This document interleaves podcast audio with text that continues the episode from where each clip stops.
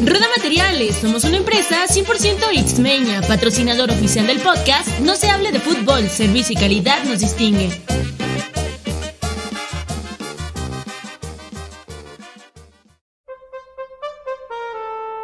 No se hable de fútbol. No se hable de México en el Mundial. no se hable de México en el Mundial. No se hable de México en el Mundial. No se hable de México en el Mundial. No se hable de México en el Mundial. No se hable de México en el Mundial. No se hable de México en el Mundial. No se hable de México en el Mundial. No se hable de México en el Mundial. No, no, no, no. ¿Esto qué, esto qué es? Esto es No se hable de México en el Mundial.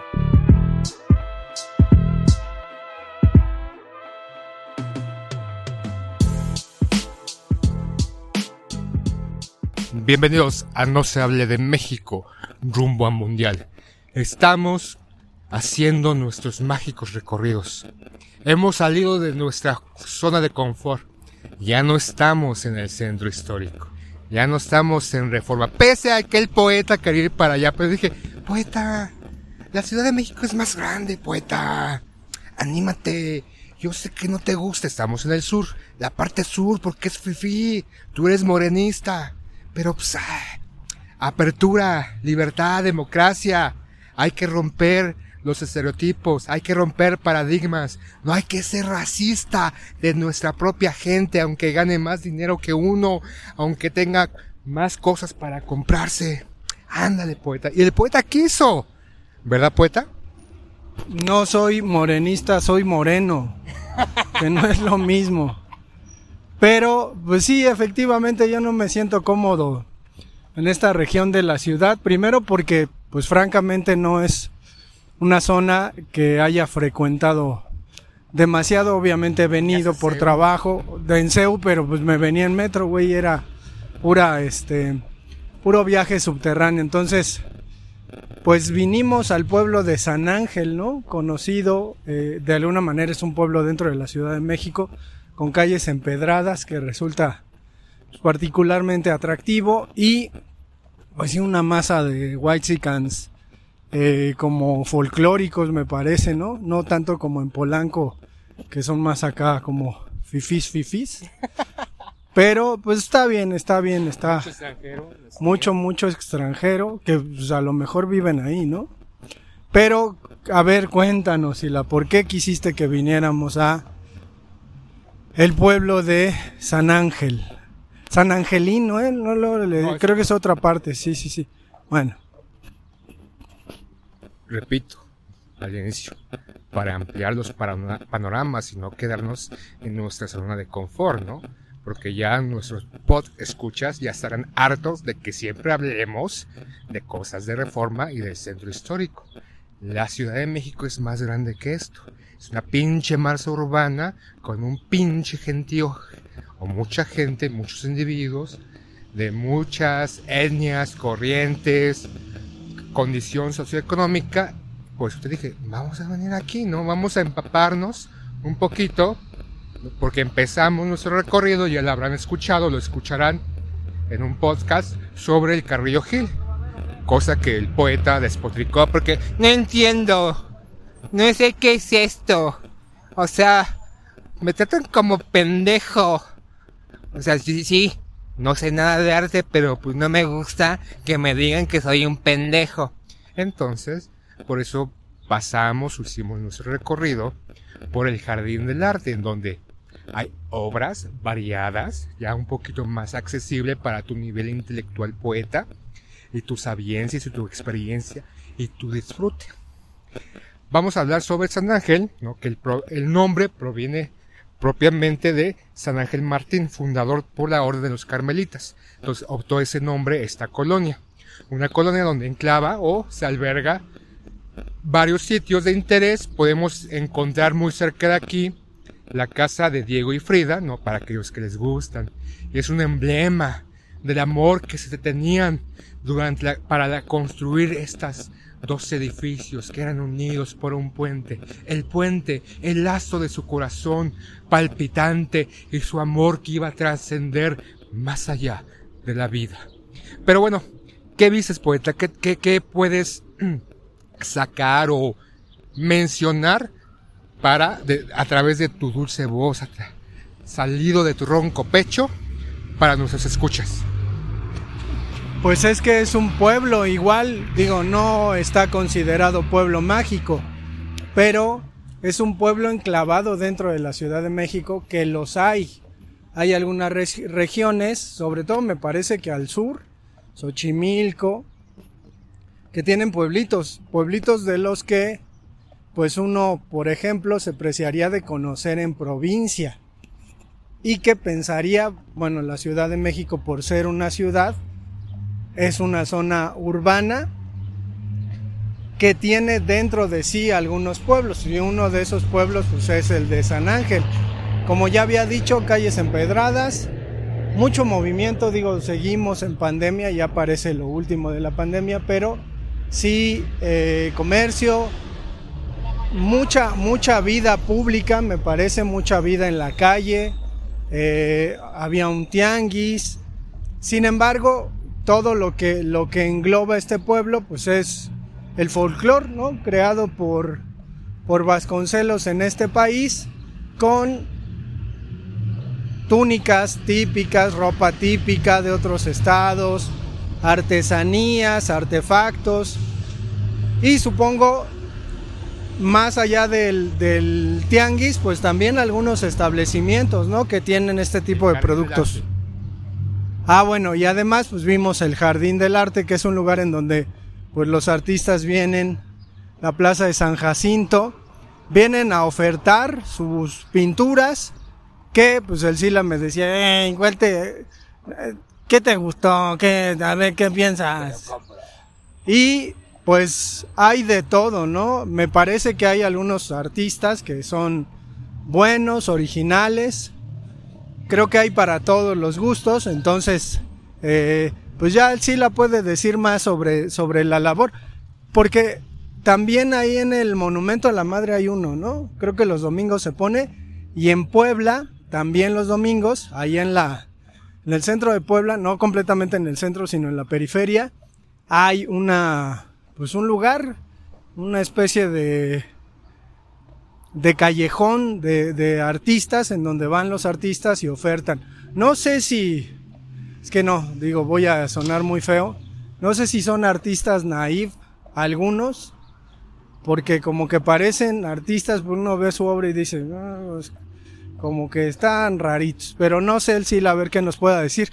Sobre todo, eh, ¿saldrá? O sea, esa, esa gente, yo le, le preguntaría al Sila, esas personas se, consideran pintores y lo son porque pues practican la pintura. Pero ¿saldrá como para vivir? Digo, están ahí, tienen pues, su, su puestecillo y supongo que llevan años en eso. Pero ¿saldrá como para vivir? A ver, cuéntanos, Sila. Haces, la, haces como el comentario, ¿no? Que también está el Jardín del Arte aquí en San Ángel. Haces el comentario también sobre en este Sullivan, allá en el centro, cerca de Reforma y Avenida Insurgentes, se encuentra el, en el Monumento de la Madre, el Jardín del Arte también. Hay otro que reciente, recientemente se ha, se ha generado que es en el centro de Coyoacán, cerca enfrente del mercado de Coyoacán también. Pues algunos puntos donde se puede eh, encontrar obra o piezas en menor costo a diferencia de una galería o alguien que maneje piezas originales de algún artista que estaríamos hablando de miles de pesos, incluso hasta millones. Son obras de mayor acceso, mejor accesibilidad para las personas que conocen o desconocen. Eh, ¿Se vive de eso? Sí. Quiero pensar que sí se vive de eso. Obviamente vender obra no es, no es algo fácil o algo que pudiera ser como hacer quesadillas o vender en una tienda o algún otro tipo de comercio en la cual ahí existe por una necesidad y una satisfacción ya sea de alimentación o de vestir. El arte en sí mismo no es una necesidad de primera base para el ser humano, sino es algo más de algo más que de regocijo. Son piezas obviamente dirigidas a cierto público, piezas que no son tanto como originales, son copias, reproducciones, representaciones. Indudablemente la gente que lleva años ahí ya sabe más o menos lo que se vende, ¿no? Dependiendo de la técnica que esté este artista o este, algunos lo, llaman artesano porque hace una reproducción de la misma pieza o de varias piezas, entonces no entraría. Ahí entraríamos en la parte, ¿es un artista o un artesano? Pero dependiendo de la técnica, litografías, gilografías, huecograbados, pinturas, y podemos ver también esculturas y re- acuarelas incluso, ¿no? Eh, se están como hacía mención el poeta que les gustó de los luchadores, ¿no? Porque es un mercado existente en la actualidad de imágenes representativas de algún luchador con ese toque artístico, ¿no? Bodegones, paisajes y demás. Entonces, es un, es una, eh, es un tema que se aborda ahí o cada artista ab- aborde, obviamente, porque existe un mercado para esa temática o para ese tipo de piezas. No son obras originales, entre comillas, son originales porque muchos lo hacen y obviamente enmarcan su propio estilo, su propia eh, técnica y demás.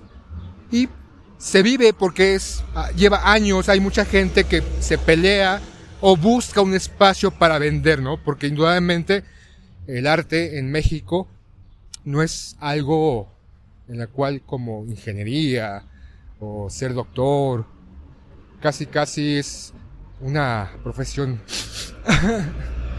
para morirse de hambre, poeta, para morirse de hambre. No tiene una monedita que me regale, no tiene 10 pesos para un sushi que me hace falta porque tengo hambre. Pero bueno, algo que hayas visto, también está esta parte de artesanías, eh, figuritas, alebrijes, que es sobre todo para los extranjeros o los visitantes de algún otro estado de la República, que les llama la atención esto. Podemos tener cantinas, hay cantinas, hay bazares establecidos no solamente en la calle, tenemos la Casa de Cultura Jaime Sabines, tenemos cerca también la Casa de Cultura, este, San Ángel, donde tiene una área de galería o de, para exposiciones, para hacer obra de teatros. El, el poeta decía, ¿no? Del cavernícola que se, se puso ahí. Tenemos los conventos, exconventos, donde podemos ir a visitar. Tenemos cerca el mercado, un mercado de San Ángel, donde en las fachadas hay murales con una técnica que ya no, no se hace en la actualidad, o son pocos los artistas, que es una especie de bajo relieve hecha este sobre la pared eh, trabajada o acondicionada para ese tipo de obra. Tiene un nombre que ahorita se me acaba de ir en su momento, si recuerdo durante la transmisión se los mencionaré, si no en otro momento les haré mención de dicho nombre o de, la técnica que está utilizada en las fachadas del mercado de San Ángel. Tenemos el mercado de flores, muy recurrente, donde se venden X cantidad de flores y mucha gente va a comprarlo. Tenemos iglesias y, tenemos mucho fluido de personas. Es un lugar para estar, ¿no? Porque de fácil acceso por San Ángel, por insurgentes, Metrobús, incluso el metro y para los fifis por carros. Pero algo, algo que te haya gustado, poeta, o sea relevante o que quieras mencionar. Pues eso de fluido de personas me sonó raro, si la no sé en qué estés pensando. Pero creo que creo que esta cuestión en donde estos cuadros parecen decorativos. Hay una serie de de variantes de los mismos cuadros que parecen hechos como artesanías, ¿no? Entonces creo que ahí esta pintura pues más bien por eso la consideraban ahí, porque tiene un carácter más bien artesanal.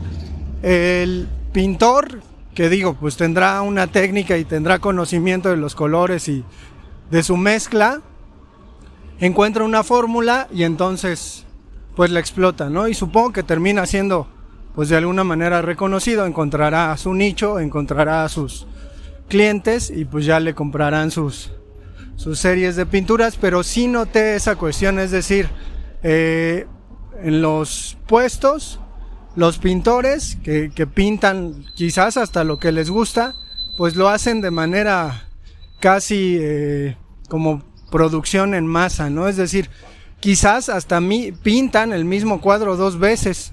Entonces, en ese sentido, creo que, que esa es la diferencia, ¿no? Entre el asunto de ir a una galería, comprar un cuadro que existe exclusivamente y que es el único y sabemos que no existe otro, o este tipo de cuadros que pues sabemos que a lo mejor hay una variante y que pues servirá para adornar. En México es muy común y creo que es de un tiempo para acá que existan unos cuadros pues como de carácter popular que suelen adornar las salas de las casas. Creo que también podríamos decir, ¿no? Que antes había como oportunidad de de tener la, la reproducción de la última cena de Leonardo da Vinci ahí en la sala y era algo muy común en México, pero ahora se opta por un cuadro en donde aparece Don Quijote de la Mancha. Pues sí, es, el, debate, ¿no? Entre que si es una producción artística meramente o una representación artesanal, porque es una repetición constante, tal vez de la misma imagen, con algunas variantes. También podemos, bueno, como este caso anecdótico, como anécdota, le comentaba al poeta, y yo recientemente lo acabo de, de averiguar, que en la Plaza de San Jacinto, durante la eh, intervención de Estados Unidos o del ejército militar de ese país, venían junto a ese ejército de estadounidenses un batallón de irlandeses que a la postre se, se cambió de bando y empezó a pelear a favor de los mexicanos. Entonces hubo una cacería por parte de, de los, del militar de los, del ejército estadounidense para capturar a estos desertores y algunos fueron ahorcados en esta plaza durante la invasión de los Estados Unidos. También está cerca de San Ángel el Parque de la Bombilla, donde ahí Álvaro Obregón solía comer eh, ocasionalmente y en donde fue asesinado en- Por un dibujante. ah, bueno, a ver, es por poe- poeta. pasar por un dibujante. Bueno, la, la anécdota del magnicidio de pues quien terminó ganando la Revolución Mexicana es conocida porque pues ahí en el en el Sanborns de la Bombilla, que desde entonces era Sanborns, no sé si sigue siendo de Slim esa empresa, Sí. pero bueno, de uno de Vendió los el globo. vendió el globo. De uno de los hombres más ricos del mundo, mexicano. eh, pues cuenta, ¿no? Que se acercó, le dijo, señor presidente, ¿puedo hacerle un, matarlo?" un dibujo? Y pues terminó matándolo, ¿no? Entonces, los restos de Álvaro Obregón, pues descansan ahí en un... Pero que debía Una especie de matarlo nicho que tiene. en- en el- en- me parece que debía de matarlo justamente en una... Escuchaba a Álvaro Obregón, le gustaba mucho una canción y tenía que matarlo, este dibujante, aparentemente, en un momento determinado de que estuviera esta canción. No sé por qué, no sé si era su obligación, pero pues ahí se le echó el plato. Y como suele pasar en ese entonces, todos se mataban a todos, ¿no? Curiosamente tenemos el Monumento de la Revolución donde to- todos están los restos de los revolucionarios o aparentes revolucionarios, pero todos lucharon unos contra otros, ahí están todos juntitos, ¿no? Odiándose, inventándose la madre de las noches, su ánima, te voy a matar otra vez, cabrón. Eh, y bueno, parte de, de lo que es este San Ángel está conformado en esta zona donde es el Pedregal, donde a raíz de la explosión del Chitle, lava volcánica llegó hasta ahí, pues se hizo esta zona del Pedregal de San Ángel, ya hablamos en su momento de CEU, y una de las características que hace años atrás reflejaba o se mostraba en esta zona era las bugambillas o los árboles de bugambillas y jacarandas que pululaban dentro de esta colonia, pero que en la actualidad ya no, no vemos, ¿no? Creo que no sé si están secos, se supone que las jacarandas ya deberían estar floreando o terminando de florear en esta época y nada más no veo jacarandas. Y si vimos bugambillas en una iglesia. ¿Qué te pareció esta iglesia, poeta? Pues no, no nos metimos a verla, pero pues sí parecía promisoria en cuanto a conocer la iglesia de San Jacinto. Eh, conocer el retablo que tenían ahí enfrente me parece, ¿no? Este, pues barroco, churrigueresco. No sé qué sea eso, pero suena chido, churrigueresco. Como churros, ¿no? Pero el asunto es que, que efectivamente se, se nota como una especie de pueblo mexicano, típico pueblo mexicano, donde las cosas están caras y parece un pueblo elitista. Porque efectivamente es, es curioso y supongo que pasa en algunas regiones de Latinoamérica, se concentra mucha gente que no se ve en otros lugares, o que se ve pero de manera muy espaciada. Entonces, en este sentido, probablemente sean los descendientes de los irlandeses ahorcados del batallón de San Patricio, pero sí es muy notorio, muy notorio, digo, no pasa nada, pero sí es como muy evidente que, que es un, es un lugar así, no sé cómo sea la vida cotidiana. Digo, me ha tocado andar por ahí, yo, yo alguna vez me gané un premio de, de un concurso de cuento y tuve que andar por ahí yo solito, ¿no? Espantado entre los white chickens. Me van a matar, Ajá. me van a encadenar. Me van a meter un campo de concentración de morenos, ¿no? Que tienen. Ah, no, eso es el país completo, perdón. Pero el asunto, pues es que sí es, sí es como curioso y desconcertante a la vez. Digo, no debería ser así, pero lo es. Entonces, no sé qué más quieras comentar, Sila.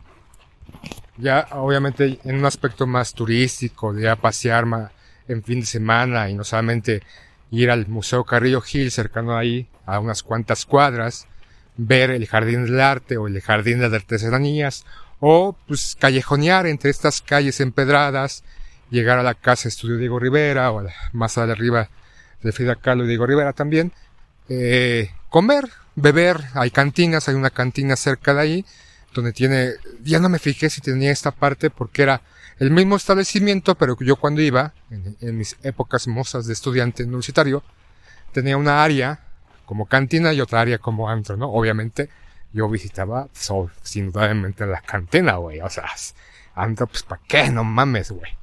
Y puedes comer en distintos restaurantes, venden tacos. Ah, no compramos unos tacos de canasta, poeta, no mames o ir al mercado. Entonces es, insisto, de fácil acceso y para todos aquellos que quieran visitar o consultar o adentrarse a esta parte de la Ciudad de México, parte bonita, ¿no? No estamos hablando de el centro histórico, Azcapotzalco, Iztapalacra, donde pues hay, matan y asaltan y te quedas sin agua porque no tienen agua.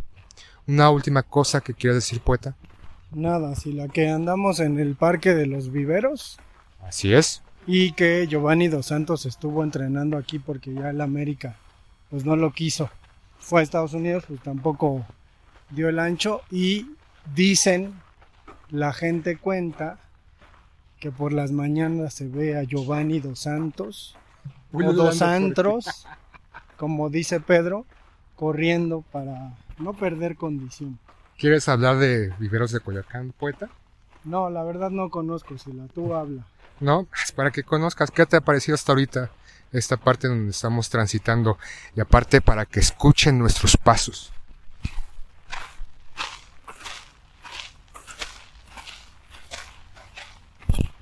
Porque caminamos en qué, qué es arcilla o qué chingados Sí, es, arcilla, arcilla. ¿no? Entonces, ¿qué, ¿qué te parece aquí un lugar, un pulmón en la parte sur?